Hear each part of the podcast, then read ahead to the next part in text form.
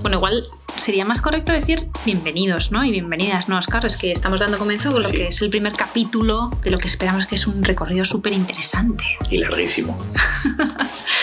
Somos Oscar Santamaría y Hola Chivarreche, parte de Dotes Ecop. Eh, Es una agencia de diseño que se dedica a la innovación estratégica y al diseño de productos, servicios y espacios innovadores. Eh, tenemos sus oficinas en Bilbao, Donosti, Madrid y por el mundo, Itinerantes. itinerantes.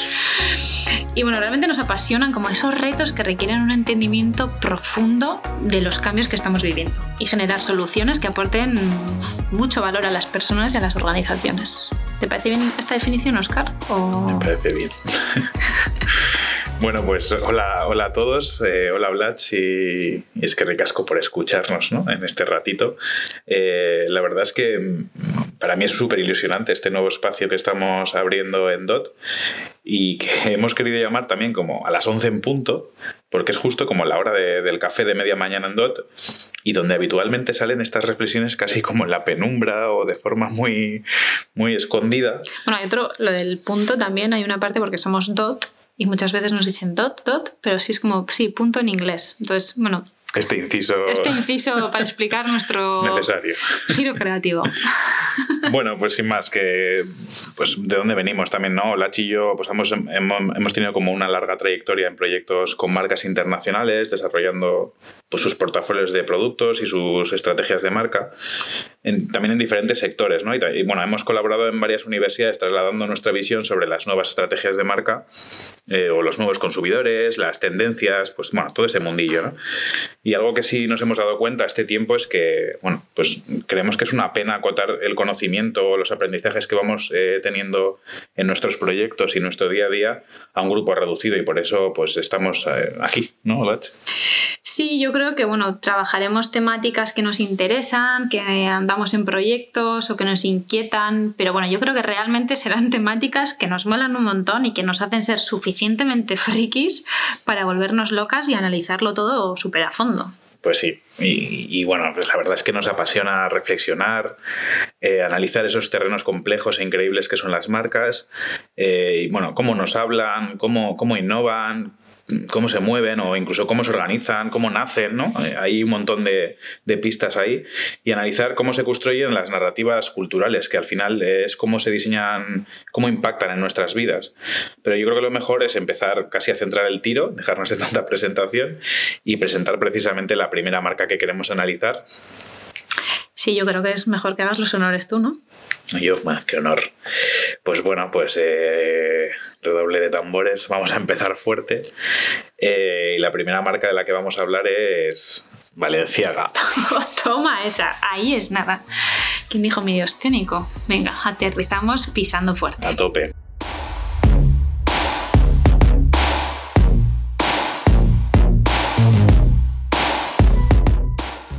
Verdad es que el análisis de una marca del sector de la moda, pues es complicado, porque también tiene sus propias connotaciones. No sé, es una, tienen una rotación altísima, hay un- una gran competencia, pero a la vez es como que se extreman cosas pues muy importantes, ¿no? Como el propio imaginario de, de una marca, las, las, las nuevas narrativas que se generan en torno a ella, ¿no? Y de hecho hay un tema muy interesante que cuando se analiza una marca vinculada al sector de la moda eh, se ve muy claro y es ver cómo usamos el poder de las marcas de ese sector como elementos narrativos para la construcción de nuestra propia identidad. Y suena así como muy largo y complejo. Y dicho de otra forma, es que como los productos que poseemos al final pues son como un reflejo ¿no? de la personalidad que queremos proyectar o incluso de comunicar lo que para nosotros es importante. Y yo creo que en este caso, cuando hablamos de la ropa como producto, pues es nuestra segunda piel y va más allá de cómo somos físicamente y habla de cómo nos, nos proyectamos ¿no? hacia el exterior. Bueno, estaba claro que en Dot éramos unos intensitos, pero bueno, ya queda más que corroborado. Manifiesto. Pero bueno, empezamos bien. Eh, yo creo que además, en este caso, Valenciaga, que es, también es una marca que nos inspira especialmente, ¿no? Tanto por la historia que describe toda la marca, como toda la proyección actual después de más de 100 años. O sea, bueno, para ir entrando en detalles, eh, Valenciaga es una marca francesa creada en París en el año 1937. Pero bueno, sobra decir que Cristóbal Valenciaga fue un diseñador vasco que ya contaba con una gran experiencia como empresario del sector. Y antes de embarcarse en el 36 con la, en la capital francesa, en París, eh, pues bueno, ya tenía su propio recorrido, ¿no? Pero bueno, eh, no, vamos a, no vamos a entrar como en detalles de cómo era la identidad de las prendas de Cristóbal Valenciaga y tal, porque bueno, quien, quien le interese esto eh, puede, hacer una visita al Museo Valenciaga en Guetaria, que merece muchísimo la pena y recomendamos un montón su, su, visita. Pero bueno, queremos hacer un recorrido por la transformación de la propia marca. Sí, aún así, me voy a permitir también este espacio para también reivindicar pues, que el propio Museo Valenciaga podría tener como un ala extra ¿no? para hablar de estas nuevas etapas de las que vamos a hablar hoy. Eso ya es el guiño de DOT, que podría ser súper chulo, ¿no? Marcarlo en el, prisma internacional. Pero bueno, lo que. Bueno, a mí, a mí la, verdad lo que me hace. me inspira muchísimo es ver eso de cómo se pasa de ser un vasco pues muy talentoso y visionario de un sector muy específico y muy de a pie como la costura hasta convertirse en lo que hoy en día es una marca internacional en el lujo. Y es que no solo eso, también, además de ser de referente en el lujo, eh, lo han trasladado a un nuevo target que se llama la generación Z y por eso la pregunta que nos hacíamos al principio ¿no? era como, ¿cómo es posible ¿no? que una marca centenaria consiga renovarse y ganar el favor de esa generación Z en un sector de gran competencia como es el de la moda y el lujo? Hmm. Sí, Oscar, un pequeño inciso. ¿Quiénes son la generación Z? Bueno, la generación Z son los que vienen después de los millennials y son estos que nacieron del 94 hasta el 2003. Eh, bueno, pues eh, luego vamos a contar un poco lo que tienen características pues muy particulares, tienen muchísima desconexión con el resto de generaciones y la verdad es que como todavía tampoco tienen una gran fuerza de consumo, pues las marcas no están mirándoles. Entonces, eh, pues hablar de una marca en el sector del lujo que está ya posicionado en ese target, la verdad es que es realmente innovador. Pero bueno, luego vamos a ir un poco más en detalles. Eso es. Eh, pero bueno, sí, o sea, la pregunta que nos hacemos es cómo eso, ¿no? ¿Cómo haces, eh, cómo consigues renovarte y ganar la atención de esta generación que a priori es tan desconocida y tan incipiente, ¿no? Y bueno, es por eso por la que hemos hecho todo este trabajo de documentación, análisis y todos los cafés que nos hemos tomado. Está hablando de esto. Pero bueno, para entender el caso Valenciaga, yo creo que es importante entender sus diferentes etapas y los contextos sociales un poco que rodeaban a la marca en esas etapas. Eh, y cómo en estas etapas los diferentes directores creativos han hecho un poco suya la marca, llevándolo un poco a su plano, ¿no? Eh, pero bueno, a ver, Oscar, para, entenderlo mejor, que me lío yo. Porque hemos planteado el recorrido eh, de Valenciaga ¿no? en base a los diferentes directores creativos. O sea, ¿qué roles principales tienen los directores creativos en el desarrollo de una marca? Bueno, pues en el sector del diseño y en este caso en el de la moda en específico, el rol de la dirección creativa, pues la verdad que juega un rol esencial a la, hora de definir el rumbo de la, propia marca. Al final son quienes velan por la identidad de los productos y la narrativa que tienen en torno a ellos, ¿no? Y eso trasciende a la propia marca. Eh, hay una cosa muy, muy importante que es que esta dirección creativa no puede estar lejos del mercado. Eh, debe haber una coordinación muy ligada al negocio, entender ese target, entender el contexto. Entonces, la dirección creativa siempre está cuestionando como ese imaginario que tiene la marca, la identidad y los mensajes de, la propia empresa y también pues enfrentándolo con su propia época, ¿no? Al final pues tiene que ser transgresor a, su propia época o tiene que encajar en alguna, en posición, ¿no? En ese periodo que les toca vivir. Sí, además creo que viendo la trayectoria ¿no? de Valenciaga, queda muy de manifiesto eh, que casi son como cinco marcas diferentes dentro de una misma marca. O sea, es una cosa muy, muy loca, ¿no? Pero en base a los diferentes eh, directores creativos que han tenido, a las propias exigencias del mercado en el que han operado, eh, cómo transita estas diferentes identidades dentro de toda la identidad general. Para mí eso es como súper revelador. Pues sí, también muchas veces hay gente que nos pregunta, ¿no? Oye, ¿puede una marca evolucionar su estrategia?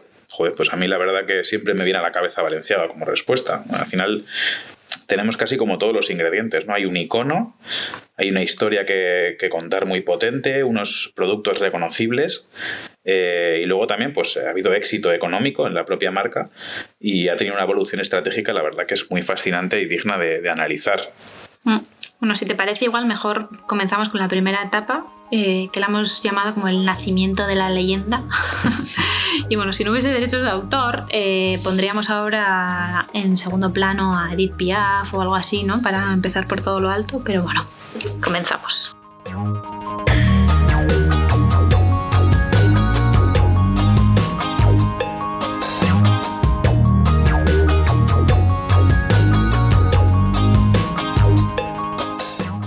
Vale, pues esta primera etapa, que es eh, lo que decías, ¿no? la del origen, para mí simboliza el propósito de, la marca. O sea, la figura de Cristóbal Valenciaga en su época era como de, gurú de la moda y la alta costura en su, en su máxima expresión. De hecho, en aquella época, eh, figuras como Dior llegaron a decir que Valenciaga eh, hace con las telas lo que quiere y los demás hacemos lo que podemos. o Coco Chanel le llamaba el auténtico couturier que esto bueno, mm, quiere decir que, en aquella época la única persona que era capaz de empezar y terminar un, traje ¿no? en todas sus fases del proceso, pues era él y que los demás no eran capaces, así que... Menudas reviews. Sí, hay una anécdota muy chula que Valenciago contó en una entrevista a Paris Match en el año 68 y es como conoció a la marquesa de Casa Torres. Por, bueno, por poner en contexto, pues Valenciaga, eh, bueno, su, padre era marinero, entonces él, eh, bueno, pues trabajaba muchísimo con su madre en el taller, que era una costura muy reputada, y una de sus clientes era la marquesa de Casa Torres, entonces cuando ella venía a que su madre le hiciera eh, arreglos y trajes, pues el chaval que con 12 años se le acercó y le dijo que, que sería capaz de reproducir el vestido que llevaba puesta que llevaba puesto. Y la señora se bueno le divirtió a aquel muchacho de 12 años y le dijo bueno pues sí, a ver si eres capaz y entonces pues eh, le retó a hacerlo y Valenciaga lo hizo. Y eso fue casi lo que lo que le, convirtió a la marquesa de Casa Torres en la primera mecenas ¿no? de, de Cristóbal Valenciaga Joder, la leche. O sea, yo creo que Cristóbal Valenciaga representaba principalmente dos cosas, ¿no? Como creatividad y perfección. Y esos valores han sido recurrentes en el lujo, tanto hace 10 años como lo son ahora. Por eso eh, creo que sea cual sea la línea editorial o narrativa que adquiere una marca en sus nuevas versiones, siempre igual se sedimenta ¿no? en la leyenda eh, de la perfección en la moda, ¿no? el experto Cristóbal. me parece muy curioso también como que Cristóbal Valenciaga ha sido una especie del CID, ¿no? que sin saberlo sigue teniendo un rol importante en las estrategias eh, futuras, que, o futuras o presentes que está teniendo la marca en el presente y juega como un rol de validador. Eh, es como que si, sea cual sea la estrategia en el presente, si es Valenciaga es, es perfecto, será perfecto, ¿no? Sí, sí, sí, total, totalmente. Y otro valor que comentamos eh, era la creatividad, ¿no? Pero a mí una pregunta que me constantemente me lo tengo en la cabeza, que es cómo consiguió destacar de forma tan creativa en una época de explosión de la moda en París, de los años 30, ¿no? Bueno, en los años 30 y también décadas posteriores, porque Valenciaga, la verdad que mantuvo esa reputación y eso sí que me parece lo complicado. Yo diría que una de las claves de Valenciaga y de las marcas más innovadoras es el propio imaginario de la marca, ¿no? Y cómo esas referencias, sus fuentes de inspiración, sus interpretaciones estéticas también evolucionaban. Y de hecho, bueno, pues ahora vemos un montón eh, como Rosalía, ¿no? Genera ese universo visual y es tan explícita en las referencias que tiene. Y es como que hemos descubierto que para construir una marca también tenemos que nutrirnos de recursos ajenos. Y esto no es nuevo, vamos. Bueno, algunos lo confunden con apropiación cultural, pero en fin. Pues sí, de hecho, eh, Valenciaga es un buen ejemplo de esto. Al final es un modista vasco que tenía un imaginario súper rico como, como era la pintura española de Goya, por ejemplo, de Velázquez, de Zurbarán. Y la verdad que, bueno, pues eso se, se veía impregnado en sus, en sus propios diseños. Y hay una exposición súper chula que hizo el Museo Thyssen, que se llamaba Valenciaga y la pintura española, donde podía verse precisamente esas fuentes de inspiración que tenía Cristóbal Valenciaga. Sí, la verdad es que es una pasada, ¿no? Ver cómo los trajes de, la nobleza eh, retratados en los cuadros de Velázquez, cómo Valenciaga los traslada como a un plano conceptual nuevo. O sea, es que no sé, o cómo vio incluso minimalismo en los hábitos religiosos, es que es, es fascinante, ¿no? Como ese, ejercicio creativo es, es, increíble. Pero bueno, a ver, Oscar, eh, ¿podemos hablar un poco cómo era la clienta tipo de Valenciaga? O sea, ¿Cómo eran esas señoras? a mí hay una frase que, es en francés y a ver si la digo bien, pero resume muy bien la, fama que tenía eh, la firma o el propio Cristóbal Valenciaga entre sus, entre sus clientas. ¿no? decía algo así como Le plus que et le plus riche que es algo así, lo he dicho fatal seguramente, pero es algo así como es el lugar más caro, con, las con los clientes más ricos. Entonces, bueno, pues, pues, ya nos dice, ¿no? Un poco cómo eran esas clientas de Valencia, que eran mujeres, primero que nada, súper fieles a la propia marca. Digo marca, pero casi era como fieles a él, ¿no? Como mm. figura. Eh, de hecho, tanto que en su época se las llamaba las valenciagas. Eh, eran de un nivel social muy alto, eh, pues, suponían las grandes fortunas del mundo financiero e industrial. También había un montón de aristócratas, artistas, también intelectuales y como mucha diplomática, ¿no? Y bueno, piensa que solamente para entrar en la Maison Valenciaga se necesitaba una invitación personal y ninguna de ellas se emitía sin la recomendación previa de otro de los clientes regulares de la marca. Joder, ¿quién pudiera entrar eh? así como a mirar? Incluso para la hay una cosa que, me, a mí me, encanta, ¿no? Dentro de cuando hablamos de la propia experiencia de la Maison Valenciaga, eh, es que se escogía a las asistentes de venta, que son las personas que, bueno, pues que te recomendaban un poco cuáles eran los tu corte perfecto, eh, bueno, pues las formas perfectas para tu cuerpo y demás. Y se quería que esas propias asistentas estuvieran presentes en los círculos sociales de sus clientas. Y no solo eso, las modelos que tenían eh, para presentar sus trajes eh, no se las buscaba por unos estándares estéticos como puede ser ahora, sino que eh, Cristóbal Valenciaga quería que tuvieran, primero que nada, gracia en el movimiento y segundo, miradas altivas. Y esto era para, encarar para encarnar un poco esa elegancia elitista que, que tenían sus clientas. Bueno, a ver, es que esto es un experience design, un diseño de la experiencia de, mm. de toda regla, ¿eh? pero bueno, la verdad es que yo pagaría por poder ver todo esto desde un agujerito así pequeño, ¿no? Y poder analizar un poco esas relaciones de poder, los vestidos, los entresijos. Es que es realmente fascinante. La verdad es que sí. Y bueno, en, en, en 1968 Cristóbal Valenciaga decidió jubilarse eh, cerró el taller y, la verdad es que bueno, se bajó ¿no? a un modelo eh, estratégico inferior que se llamaba el Preta Porter, que bueno, eh, lo explicaremos más adelante, pero es algo así como que ya los trajes no se hacen a medida como de forma sastrería, sino que ya eh, se estandarizan muchísimo más eh, los modelos, aparecen las tallas y todo esto que ya conocemos. y bueno, cuando se jubiló, dicen que lo hizo porque a Valenciaga pues tampoco le gustaba ver, ¿no? Como otros costureros firmaban bajo el sello de Dior o Chanel tras la muerte de los míticos creadores. De hecho, hay una frase que pues ahora resonará muchísimo, que es que decía que cuando me muera nadie volverá a firmar un Valenciaga. Pero bueno, murió sin. La verdad que yo creo que con esta conciencia, ¿no? De que en su muerte o en su retirada Valenciaga desaparecería, murió sin hacer un testamento y sus herederos eh, vendieron la firma. Y esto a sus clientes pues no les gustó nada, como, como te puedes imaginar. Bueno, que no, que, no os hubiese gustado a nosotras ver a esas mujeres enajenadas, ¿eh? sí que te encanta esta parte.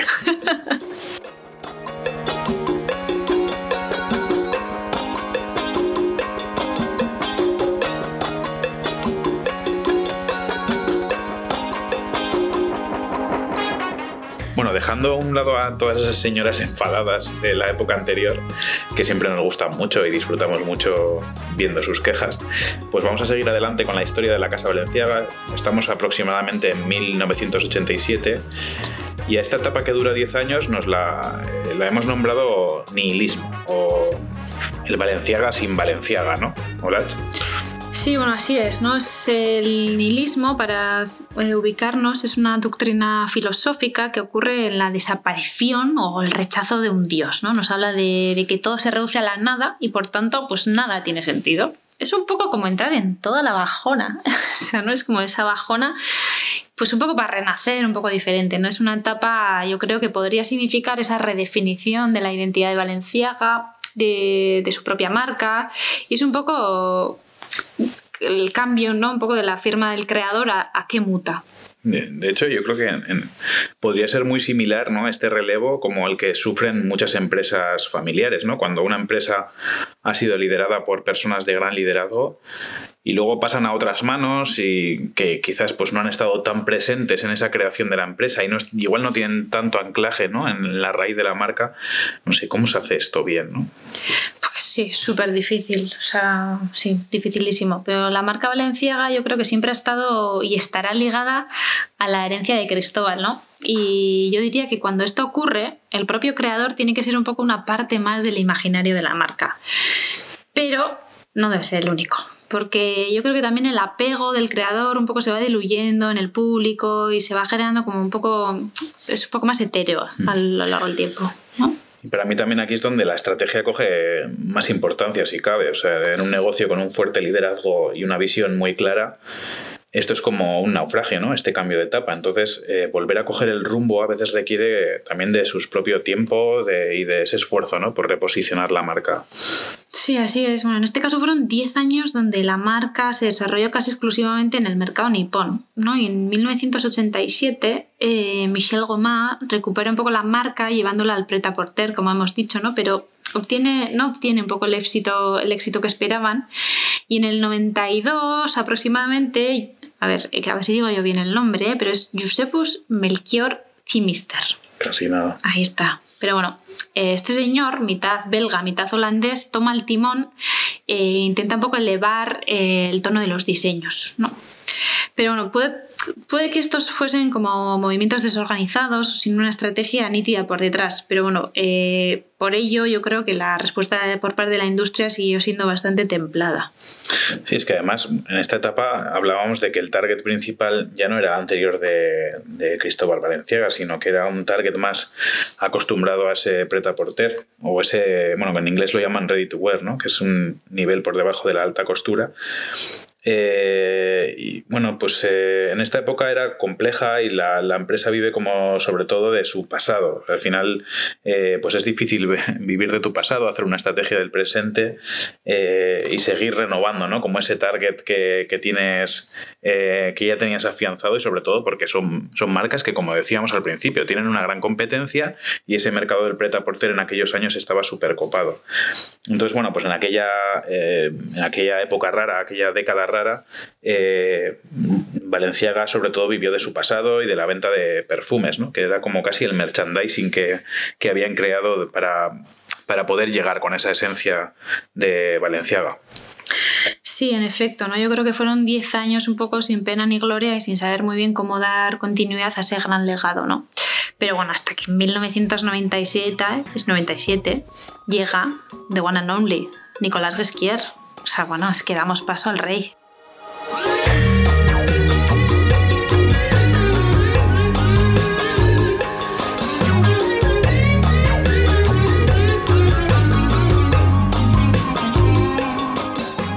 Vale, Nicolás, Nicolás Gesquier entró como abanderado de la marca con solo 26 años. ¿26 años? Joder, telita, ¿eh? Pues sí, 26 años y, un momento bastante interesante porque estamos hablando de que eran los finales, el final de los años 90 y además del boom de, de Britney Spears y demás artistas pop, pues fueron una época en la que grandes referencias en, la moda como Yogi Yamamoto, que eh, justo pues venían a decir cosas como que eh, tras los excesos que habían pasado en los años 90 en el sector de la moda, estábamos en un momento donde la moda incluso podría permitirse ser aburrida. Ojo, o sea que por todo esto eh, desde su primera colección, eh, aspiró a un lujo como mucho más austero, más minimalista, eh, que en un primer lugar, pues la verdad es que no, no conectó nada con la crítica. Incluso hay, hay varios escritos y quejas del propio Gesquier que hablaban de que los editores de moda abandonaron el primer desfile y para él fue bastante traumático. Joder, una vez más, ¿eh? como ocurre con muchos visionarios y con jóvenes.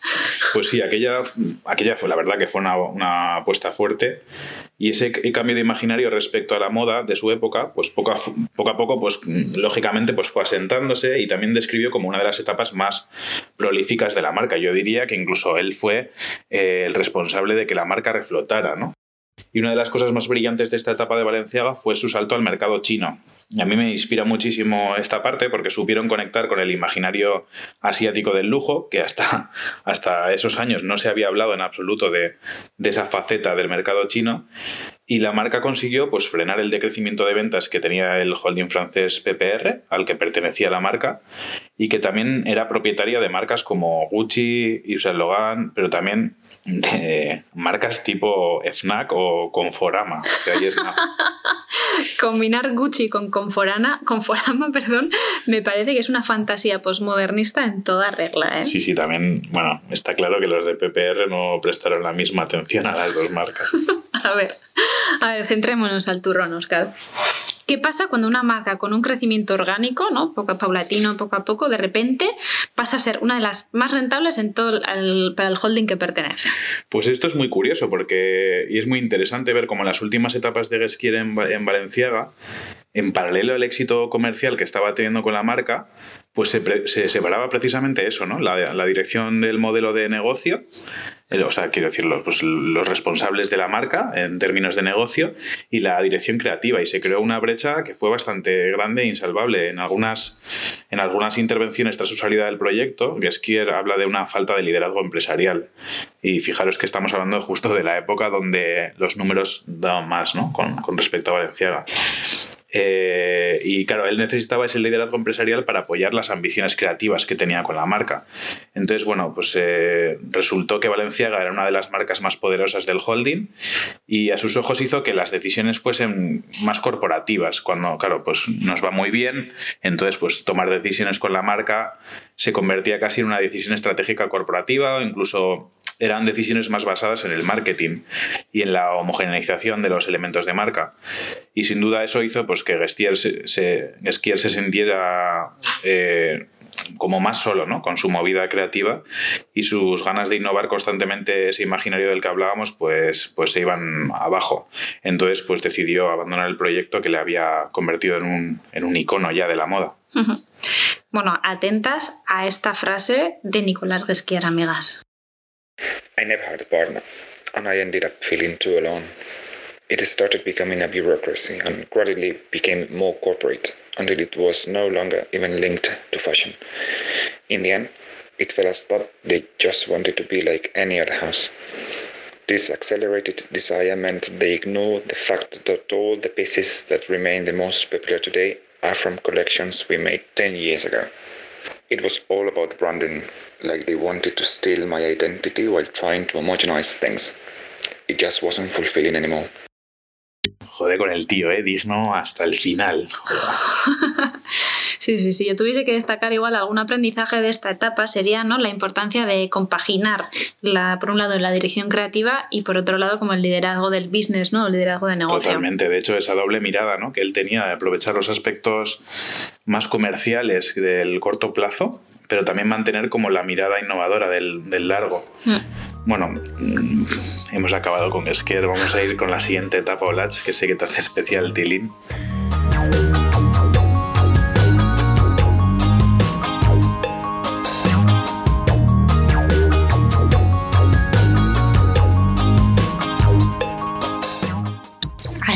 Que me estoy poniendo un poco nerviosa, ¿vale? Que está, estamos entrando en, harina que, me gusta.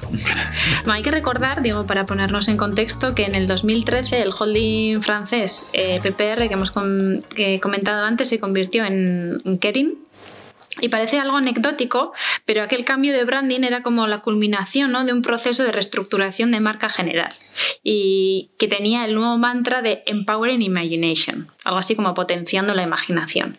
Y eso también abrió un poco la visión creativa de las propias marcas que tenía dentro. ¿no? yo pienso, tras esos 15 años eh, de superestrategia que Gesquier tuvo en la marca, era súper complicado mantener el, estándar en Valenciaga.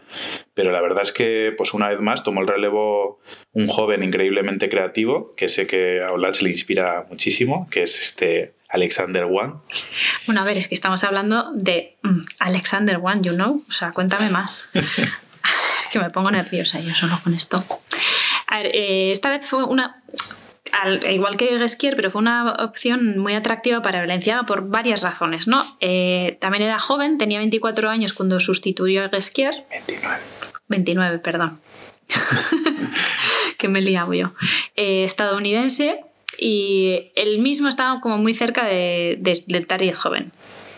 Bueno, ya si hubiese sido mujer, ya se pasa en el, el juego, ¿no? Pero aunque Wang ya juega una línea esa gender que a mí me fascina, la pues, verdad. Pues sí, la verdad, el tema de, las mujeres y la dirección creativa todavía... Ahí estamos. Sí. Bueno, eh, sigamos, que, me, que nos desviamos, Oscar. Wang tenía su propia marca homónima y proyectos de difusión, ¿no? Como igual recordaréis como aquella colaboración que hizo con H&M que demostraron venderse súper bien y realmente arrasó el mercado de bolsos con una serie de diseños que consiguieron el estatus de It Bag, que en moda es algo así como el bolso que tienes que tener en tu fondo de armario, ¿no? Como ese must. Eh, además, la imagen personal de Wang, su nombre, reputación y diseños ¿no? se mezclaron a la perfección con una interpretación holística y, completamente moderna de la marca valenciana. Sí, aunque pueda parecer también que la estética de Juan no tenía la conexión con el, con el maestro Valenciaga, durante todas sus colecciones rindió, la verdad que un homenaje como muy respetuoso ¿no? al fundador, porque en el fondo eh, Juan compartía sus valores de creatividad y perfección, que eran el corazón de la marca, eh, y eran para él también como la hoja de ruta, ¿no? Lo reinterpretó de otra forma y con otro, con otro imaginario, pero en el fondo con esa misma raíz de marca que tan coherente era, ¿no? A Valencia. Sí, sí, a ver, está claro. O sea, hizo unos diseños de abrigos que eran así como capullos o faldas como de pétalos y además eh, la huella del estilo propio, incluso gótico que tiene Wang, ¿no? Que igual lo que tenemos en la cabeza en nuestro imaginario es como esa parte más eh, deportiva curiosamente también lo, también lo mostró a través de los diferentes materiales de malla que utilizaba o cremalleras expuestas que puso o incluso colores vibrantes para épocas del año como otoño y demás.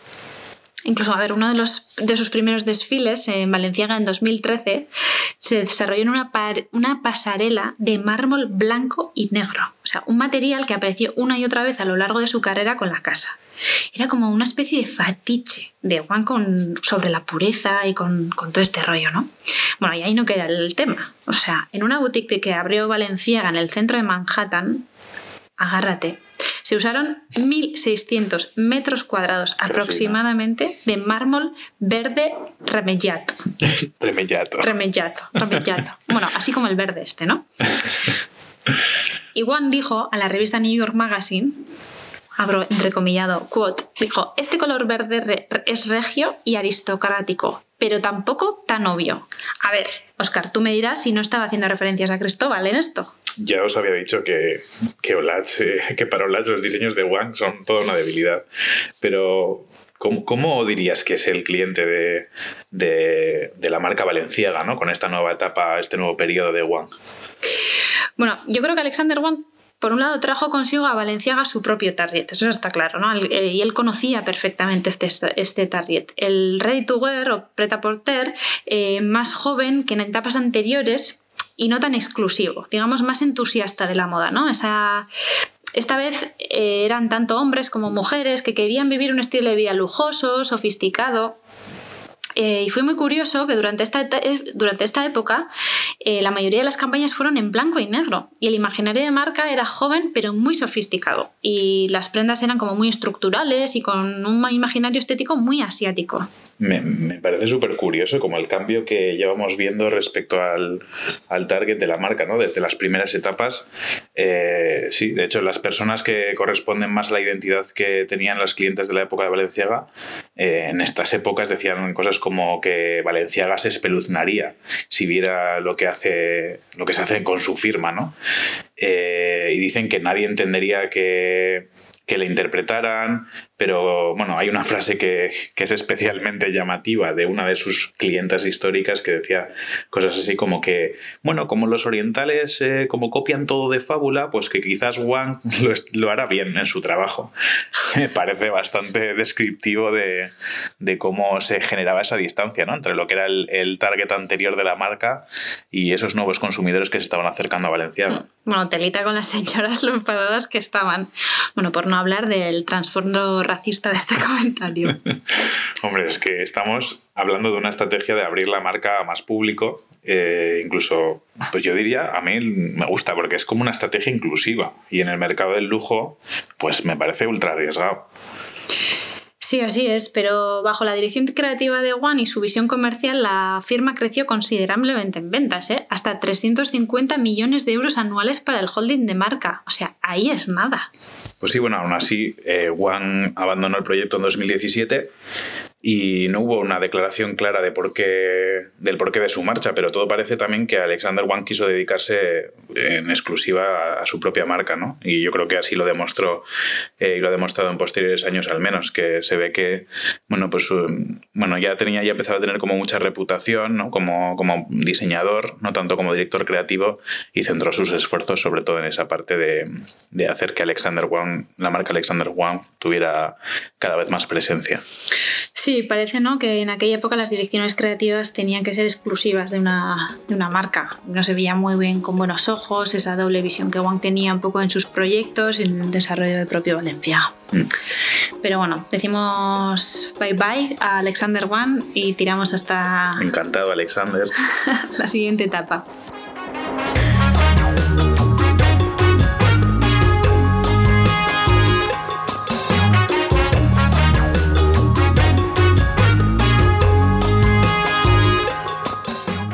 Bueno, pues vamos con esta última etapa. Y eh, bueno, a mí me, inspira muchísimo porque yo diría que no es solamente el presente de la marca, sino que casi estamos hablando como del, futuro del sector del lujo.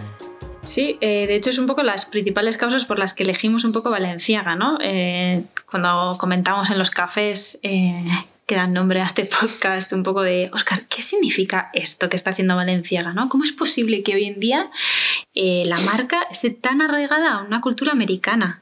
Pues a, mí es que me parece que es lo guay de ahondar en la estrategia de, las marcas, ¿no? Es esa parte de entender las acciones o incluso de cómo cambia la visión del propio sector del lujo. Y a ver, esta etapa creativa actual de Valenciaga, que es la actual, o sea, ahora mismo estamos un poco en esta, pues la lidera Dema Basaglia. Gapsalia. Paxalia os digo, bueno, tengo problemas con su nombre.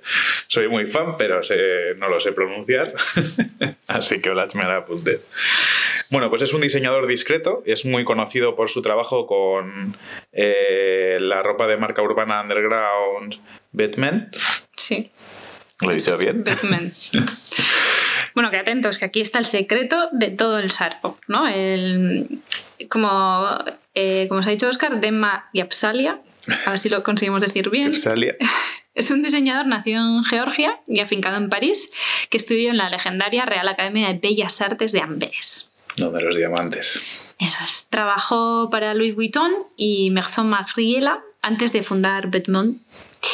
Y bueno, junto con su hermano Guran y Apsalia, lanzó la marca Bedmont Perdón. Qué difícil no lo estás poniendo, Valenciaga. En 2014 lanzaron la marca, ¿no? Y junto con un pequeño grupo de amigos y mostrando su trabajo en pequeños clubs gays de París. Y bueno, Apsalia llegó a decir eh, que su propósito original con la marca esta era subvertir el status quo de la alta, eh, la alta costura. Bueno, pero igual vamos a explicar, explicamos qué es esto de Batman. Igual, bueno, eran un grupo de siete diseñadores que creaban ropa muy urbana y, y también de alta gama y lo curioso es que tenían como sensibilidades de constructivistas, ¿no? ¿Esto qué, qué, significa, no? Pues significa que tienen una estética que juega mucho con la deconstrucción y luego pues se reconstruían las prendas y, hacían como una subversión al propio propósito inicial de las prendas, ¿no? Sí, es como que deshaces un poco para que ha sido creada, ¿no? Y le das otro, otra finalidad, ¿no? Te construyes para volver a construir con otra finalidad. Es un poco como ese, ese rollo. Y bueno, esta marca, Bedments, eh, ha hecho que la escena parisina alabe su trabajo gracias a su enfoque tan innovador, ¿no? De la estética alta-baja. Bueno, es muy guay porque montan espectáculos para presentar las colecciones en sitios súper locos. En 2016, Bedmont se lanzó a cabo, eh, o sea, se llevó a cabo, perdón, en un restaurante chino de Chinatown Belleville de París mientras que la temporada anterior fue en un notorio club de sexo clandestino. O sea, bueno, la marca elige que su, eh, su, círculo de amigos ¿no? camine en desfiles en lugar de las modelos. Eh, y, como, y como es de esperar, con este bagaje que llevan, eh, no ha estado lejos de las polémicas, ¿no? Cualquiera que trasgrede las reglas lo está un poco. Y en 2017 la marca recibió bastantes críticas por vender joyas que también sirven como objetos para consumir o almacenar drogas.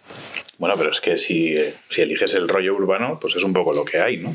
Sí, así es, ¿no? O sea, si vas a un, a un imaginario ¿no? y a unas referencias, no puedes ocultar todo su espectro. O sea, el, el público ya sabe la referencia y, este precisamente no es un target al que le guste que le edulcoren la realidad, ¿no? Eh, al contrario que el camino eh, de Wang, Yapsali abandonó Batman en 2019 y según sus declaraciones al medio High Noviety, eh, había culminado un poco su misión de diseñador, innovador, conceptualista un poco. Súper interesante y necesario que este inciso para entender que también el director creativo de Valenciaga en la actualidad y su trabajo en la marca, ¿no? lo que está haciendo con, con la marca Valenciaga a día de hoy. Y podemos decir de alguna, de alguna forma que el camino que se inició con Alexander One teniendo, eh, tendiendo la mano tímidamente al streetwear, o esto que se llama ya la moda ¿no?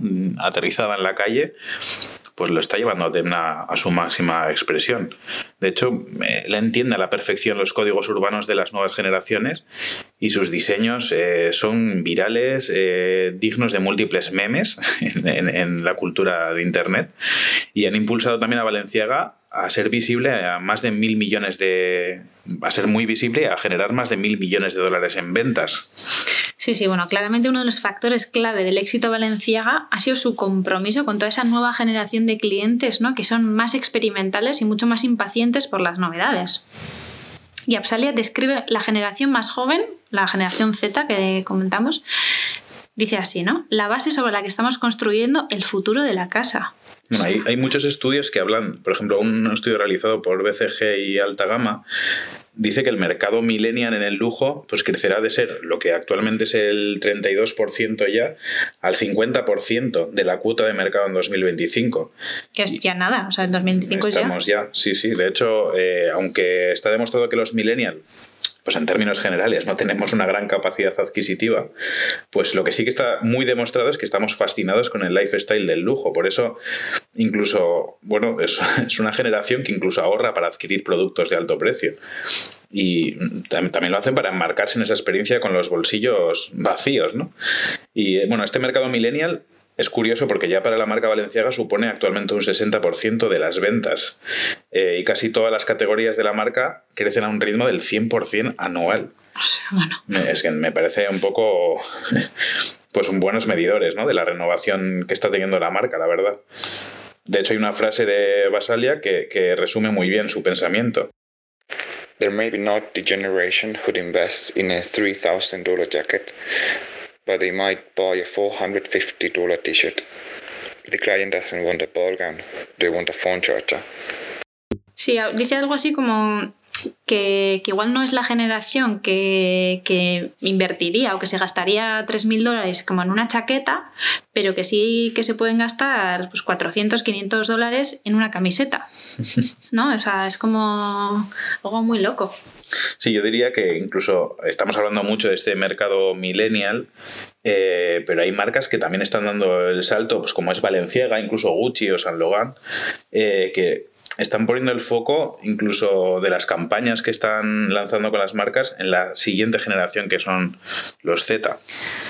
Sí, la verdad es que bueno, estamos moviendo como en un momento muy guay, ¿no? Porque podemos decir claramente, yo creo que estamos ante una redefinición clara de lo que significa el lujo para mí. Como dice mm. Yapsalia, como el énfasis ha pasado de la calidad y la artesanía a la singularidad del producto.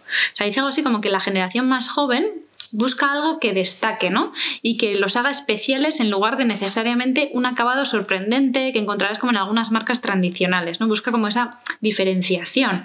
Eso yo creo que puede traducirse un poco la búsqueda de la autenticidad que tanto se habla como los, los estudios, ¿no? Como realmente es algo como no comercializado o lo no mainstream, diríamos. Sí, siguiendo un poco del hilo ese de la, de la singularidad, Gebsalia en 2017, justo recién aterrizaba en la, en la, marca, creó unas zapatillas que se llamaban las Triple S, que son ya un icono de Valenciaga, eh, del Valenciaga más contemporáneo. Son un poco las que, como las que lleva Rosalía, ¿no? Las tochas estas, las grandes. Bueno, cuestan 650 dólares Y una cosa que me parece muy divertida es que los medios especializados empezaron a hablar de, de, las zapatillas como el misterio de las zapatillas feas de padre. Es algo así como que eran las que tu padre se llevaría a un centro comercial o no sé. Tienen ahí algo como un aire muy nostálgico, pero ese Ugly Trainers tuvo muchísimo éxito. De hecho, eh, llegó a, a tener tanto éxito que en muchas de las casas que las vendían, para poderse comprar, en ocasiones no, no había que solamente que tener el dinero para pagarlas, sino que pues tenías que ser agraciado en un sorteo. Joder, qué curioso este movimiento, ¿no? También de romper el paradigma de la exclusividad, no solo no por precio, sino por accesibilidad. Ya, sí, Bueno, sí. Es que no sé, es muy loco. A ver, Oscar, bueno, entonces, ¿cuáles son los atributos que ha traído Guiapsale a Valenciaga? Pues no sé, yo diría que ha entendido muy bien sobre todo a los nuevos consumidores. Eh, y cómo pues, son consumidores que son muchísimo más irónicos y que curiosamente tienen esa nostalgia todavía como muy presente, ¿no? Y eso pues, ha hecho que la marca incluso eh, haya redefinido el propio concepto del lujo y ahora pues tienen un imaginario que es la moda urbana de los 80 y de los 90. Eh, Gepsalia en sus colecciones pues hace una oda hasta las camisetas publicitarias, los super logos estos que vemos ahora mismo en, en un montón de, de elementos de la marca o incluso prendas que son como técnicas pero a la vez futuristas. Sí, ¿no? Además, las mismas controversias y polémicas que se dan en la calle, ¿no? Las traslada un poco a la estrategia de productos, yo creo. Ha creado varios de los que los americanos llaman los buzz products, ¿no? Una, como los productos estos que... Que, están, generan ruido. Esos ¿no? que generan ruido, ¿no? Que de repente le dices, oye, ¿que has visto esta movida? Pues un poco... Que no entiendes muy bien, pero dices, Sí. "Hostia, pero ¿por qué hacen esto, no? Y por ejemplo, son unas crocs. eh, si las miráis en internet, las veis seguro, son como unas crocs, las, como las eh, Sí, chancletas estas, los zapatos estos así Zapatos como de muy- goma espuma. Sí. Eh, con una plataforma de, atentos, más de mil dólares. O incluso una bolsa para la colada inspirada en la famosa bolsa azul de Ikea que costaba 2.145 dólares. o sea, es la mítica bolsa de Ikea, pero un poco mm, cosida y puesta un poco más. Sí, de hecho, el anuncio la campaña con la que la sacaron imitaba totalmente a, Sí. a ese, al catálogo de IKEA. Y incluso IKEA le pareció divertidísimo y en vez de ir en contra, ¿no? De, de cómo se hacía anteriormente con las marcas que iban ahí, "Buah, venga, te voy a demandar con una demanda, pues apoyó muchísimo esa campaña de Valenciaga y se hizo eco de, mira, pues con Valenciaga tienes que pagar 2.145 dólares y nosotros la tenemos por 99 céntimos. Así que... Bueno, es que a ver, yo creo que son casi como provocaciones a la cultura meme, ¿no? Los nuevos consumidores de lujo les mola la ironía, yo creo, cómo se sienten identificados con una forma una nueva forma de mirar a la exclusividad. Incluso como en la campaña del 2017 crearon eh, Gapsalia Valenciaga, ¿no? Crearon una estética en la que casi hicieron pasar a la gente, pensar a la gente que se presentaría como a las elecciones de la presidencia. Es como una chaqueta, ¿no? Eh, como la revisión que Sí, pone reno- Valenciaga. Renovaron todo, todo el Sí. logo incluso, ¿no? Pensando que, que Sí. se les había ido... Y, y parece como de un que, que es parte de un partido demócrata. Es que, es que es como muy risas, porque hay muchas fotos en internet de eso, pero bueno, es un súper guiño, yo creo, como a la de- democratización del, del propio lujo. Sí, por eso yo creo que lo, lo que decíamos, ¿no? La importancia de tener esa coordinación absoluta que se ve en estas etapas entre el liderazgo del modelo de negocio y la dirección creativa, porque es que cambiar un discurso así en una marca como Valenciaga y llevarlo a la producción, para mí implica como una visión y una apuesta súper importantes. Mm. Yo creo que otro de los hitos recientes eh, que a mí me flipan eh, del 2020, eh, creo que ha sido como el. O sea, Valenciaga ha sacado su propio videojuego. O sea, se llama Afterworld The Age of Tomorrow. O sea, bueno, un, un, pro- un videojuego propio que se adelanta al resto en el formato, incluso también en la forma, en el contenido, porque sacó su, su, su colección antes que las demás. Pero bueno, al tema del videojuego, ¿no? O sea, otras firmas ya han hecho sus pequeños pinitos en avatares y modelos digitales, ¿no? Eh, intentando como vender sus diseños a través del gaming y de todo el mercado gamer. Pero bueno, este se considera como es el primer videojuego íntegro de, de una marca de moda. Y la, la que a mí me gusta mucho, Leticia García, bloguera nicho, eh, lo cuenta súper bien en, en un artículo de Esmoda. Pero este, este videojuego en cuestión eh, es un recorrido utópico situado en el 2031 y está lleno o sea, de anuncios ficticios, neones, drones. Y es que de repente es curioso, ¿no? Porque parece restablecerse el equilibrio de un universo. O sea, tener una, una visión así en el 2021 me parece muy esperanzador. Pero bueno, yo creo que eh, para la marca, ¿no? Este, video, este formato de videojuego le facilita aún más si cabe ¿no? hablar de su narrativa futurista, apocalíptica, que, tan, tan dentro lleva, ¿no? tan recurrentes en la marca en los últimos años. Pero esto no es todo. O sea, ahí, no queda la cosa. Porque Chiapsalia eh, yo creo que se caracteriza también por mostrar sus creaciones codificadas según estereotipos, ¿no? O sea, habla de mujeres... ¿Qué quieres decir con esto? A ver, que es un poco complicado. Sí, porque o sea, habla de mujeres ejecutivas, jóvenes eh, adictos a la música electrónica, oficinistas, señoras de clase alta... O sea, todo mezclado ahí como en el mismo tándem, ¿no? Sí, o sea, yo creo que lo que habla es como que que antes solo, solo se personificaba o solo se hablaba de un tipo de persona que podía comprar el lujo y ahora está trayendo a la narrativa otros tipos de personas, también consumidoras de esto, ¿no? Bueno, yo creo que a estas alturas queda bastante claro ¿no? que Keusalia es un fuera de serie además de un provocador. Y yo creo que lo realmente vanguardista que está aportando en estos momentos es hablar de patrones eh, indumentarios, personificaciones más allá de la moda de, mm, ¿no? de la alta gama y el lujo eh, y eso también está haciendo que, la marca sea reconocible y que incluso que podamos hablar de que es una marca cercana, que cuando revisamos un poco su pasado y lo que hablábamos de Cristóbal Valenciaga es casi como la antítesis, entonces pues eh, la verdad que es un cambio muy rompedor, ¿no? Mm.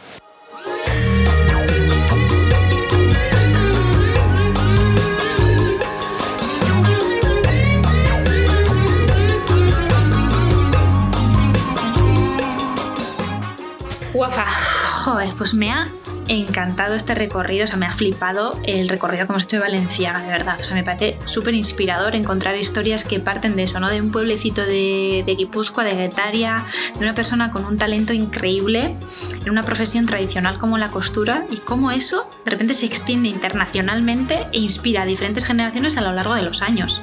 O sea, es que entender los valores primitivos de la creatividad y la perfección, se cómo se redefinen, ¿no? Y, pero aún así siguen siendo contemporáneos. Sí, a mí también me sirve mucho como para entender que los mercados, los mercados tampoco son inquebrantables. O sea, el del lujo que siempre ha parecido que está ahí como que muy estático, pues también cambia ¿no? constantemente para acercarse a los, a los nuevos consumidores. Y Valenciaga es casi como la propia definición de, de la innovación y no una innovación solamente desde, desde el marketing, ¿no? desde esas campañas de las que siempre se habla, sino que es todo como una estrategia de, de la empresa, además en cada etapa, y se va viendo cómo la marca traslada el lujo a un prisma mucho más comercial, eh, menos elitista. Y hombre, pues, si eres una de las señoras estas en las que se les llamaba los Valenciaga en los 40, pues la verdad es que, bueno, pues me divierte un montón, ¿no? Esos mindfucks que tendrán las pobres mujeres cuando ven a, Valenciaga con un logo que parece un partido demócrata o cuando ven a un Valenciaga usado por, en la cultura americana urbana. Sí, la verdad que sí. Yo a raíz de eso también he pensado mucho, me ha llevado mucho a pensar, ¿no? Como el prisma geopolítico de la marca, ¿no? Cómo ha ido cambiando todos estos referentes geopolíticamente, ¿no? Valenciaga parte como de una visión muy centrada en Europa, muy referente en, Europa, ¿no? Muy estricta, perfecta. el París, ¿no? Eso es como... Mm venimos un poco desde ahí, ¿no? Y, ver cómo los referentes están cambiando y cómo Valenciaga ha transitado por estéticas asiáticas, o sea, incluso actualmente la cultura urbana americana, o sea, me hace pensar que en los próximos años cada vez más veremos imaginarios mucho más alejados de nosotros y es que eso me da muchísima curiosidad y esperanza. Pues bueno, poco más que comentar, Blach. La verdad que ha sido un placer eh, compartir este rato hablando de, Valenciaga.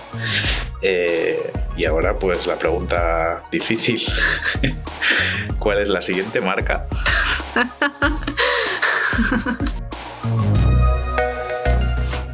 Sometimes it feels like Balenciaga is the only major fashion house taking risks these days.